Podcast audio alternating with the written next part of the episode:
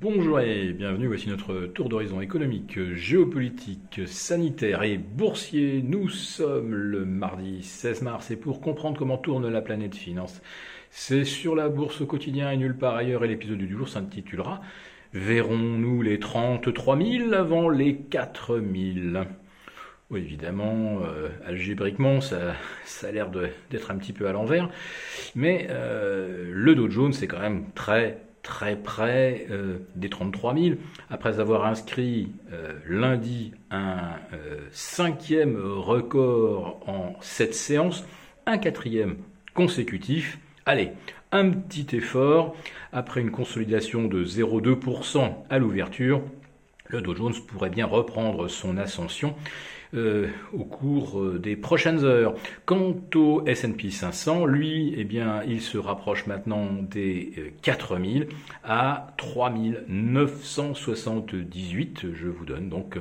ce nouveau score et record absolu. Donc, vous le vivez en direct. Donc la course est bien lancée entre le S&P et le Dow Jones pour atteindre le 1000 supplémentaire.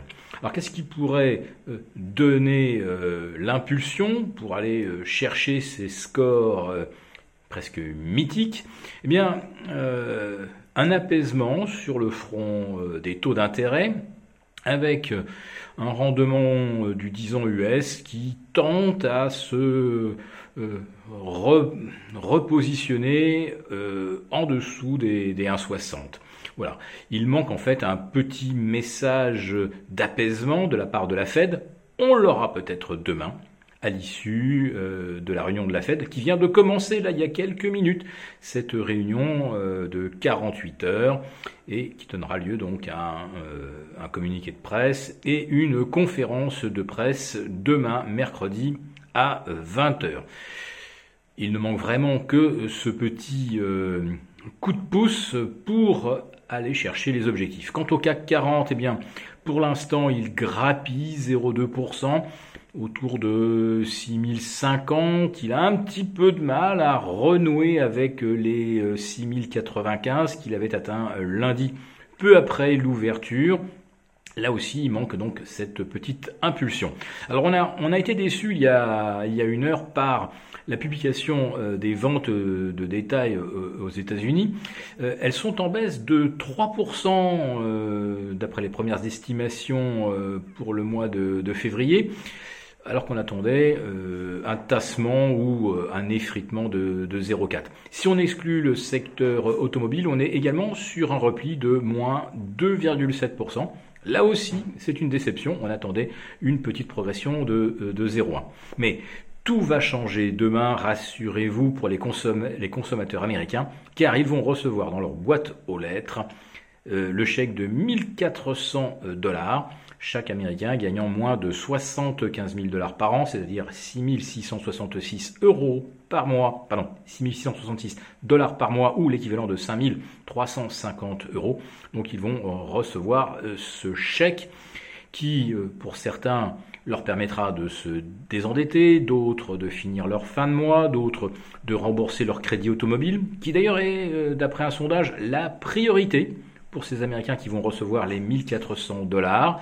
Et puis bah, pour ceux qui gagnent 40, 45 000 et plus par an, eh bien euh, c'est de l'argent qui va probablement aller s'investir sur les marchés. En tout cas, c'est ce que euh, la Deutsche Bank et beaucoup d'autres brokers anticipent.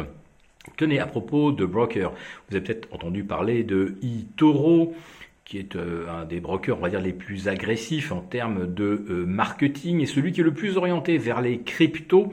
Eh bien, figurez-vous que euh, eToro pourrait entrer en bourse prochainement dans le cadre euh, d'un rachat par un, SPAC, vous savez, ces fameux véhicules financiers que l'on peut créer euh, pratiquement sans formalité, sans présenter de business plan naturellement, puisque vous ne savez pas par avance euh, quel actif le SPAC va acheter. Eh bien, euh, là, c'est le SPAC euh, de Betty Cohen qui proposerait 10 milliards pour Itoro, c'est-à-dire, je ne sais pas, 25 fois son chiffre d'affaires.